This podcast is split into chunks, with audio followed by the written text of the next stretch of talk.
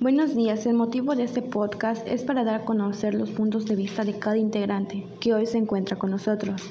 El tema que trataremos hoy es sobre el rezago académico. Las personas que nos acompañan en este pequeño podcast son las alumnas de la licenciatura en educación de la UNIT Campus de. Se encuentran las alumnas Naindelin Borges, Lara García y su servidora Jimena Bueno, como primera instancia, para ustedes, ¿qué es el rezago académico? El rezago académico es cuando se denota una condición de atraso, de abandono de los estudios o de no conclusión de los mismos en los tiempos establecidos para un nivel educativo. El rezago académico se da por muchas situaciones, las cuales son la pobreza, el desempleo, la baja escolaridad de los padres y el bajo interés de apoyo por parte de su familia.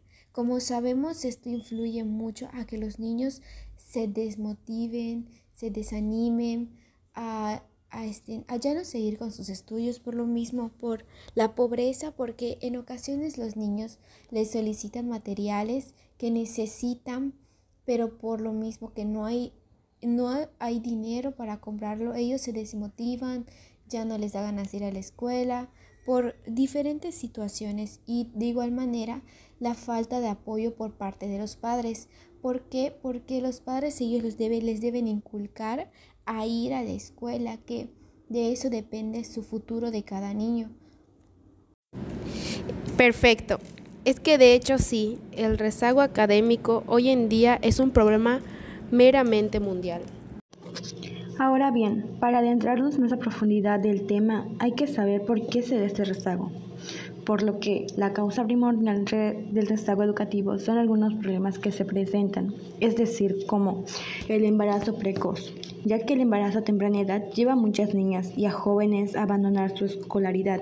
Generalmente, luego de la gestación, no retoman los estudios, ya que suelen insertarse en el ámbito laboral, muchas veces de manera informal, para hacerse cargo de sus gastos. Otro punto está la delincuencia. He de mencionar este punto debido a que los niños se alejan de la educación debido a la, delincuencia. Es decir, en diferentes regiones del país, organizaciones y conjuntos directivos captan a menores de edad y los alejan de la escolaridad y los introducen a ganar dinero fácil a través de delitos. Por consiguiente tenemos la pobreza. La pobreza, tiene una relación directa con el rezago educativo. De hecho, es una de sus causas y a la vez una de sus consecuencias, debido a que los niños pertenecen a familias vulnerables desde el punto de vista económico. Son muchos más propensos a no integrarse a la escolaridad y abandonarla antes de tiempo, debido a la falta de recursos que ellos necesitan. Otro problema es la deficiencia del sistema educativo.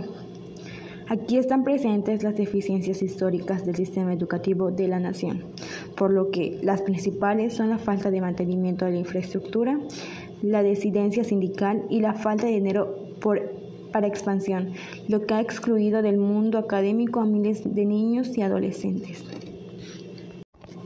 Ahora bien, por consiguiente tenemos una pregunta muy importante ya que una vez que sepamos las causas y qué es el rezago, hay que saber quiénes son los más propensos de ser parte de ese rezago académico, por lo que nuestra compañera Clara nos dará un poco de información acerca de quiénes sufren ese rezago académico. Dando respuesta a quiénes son los más comunes de ser parte del rezago académico, quiero mencionar que las personas más afectadas por esta condición son las mujeres, la población indígena, las personas adultas mayores, las personas con discapacidad y quienes habitan en zonas rurales. En México, poco más de 28 millones de personas mayores de 15 años se encuentran en rezago académico, es decir, que no han concluido su educación primaria o secundaria. De ellos, 4.3 millones no saben leer ni escribir, lo que representa 4.5% de la población de este grupo etario dicho esto, hay que saber cuáles son las consecuencias del rezago académico. ¿Cuáles son las consecuencias del rezago académico? Las consecuencias tanto para niños, niñas y adolescentes que abandonan el sistema educativo pueden llegar a ser irreparables. Se truncan su proceso de aprendizaje del saber y, y sus competencias básicas, se interrumpe la formación en competencias socioemocionales para ellos, se incrementa el riesgo de entrar en actividades ilícitas. Estas, la, igual la consecuencia de que no terminen sus estudios es que ellos no llegan a ser grandes profesionales. Entonces, por la falta de dinero o la falta de no tener un trabajo, los impulsa a meterse a actividades ilícitas, por ejemplo, robar o vender droga, todo eso es por la falta de no terminar un estudio, de no, tener un, de no poder tener un trabajo estable siendo un profesional. ¿Cuáles son las medidas o alternativas de solución para que ya no exista más el rezago académico?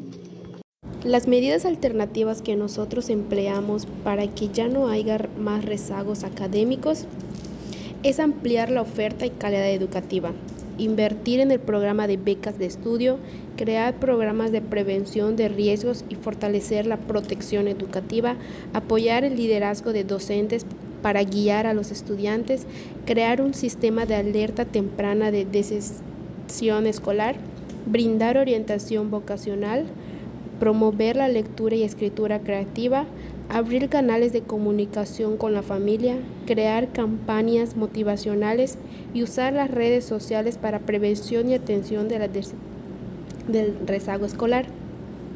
Evitar centrarse en los aspectos negativos del estudiante y realzar sus fortalezas y virtudes.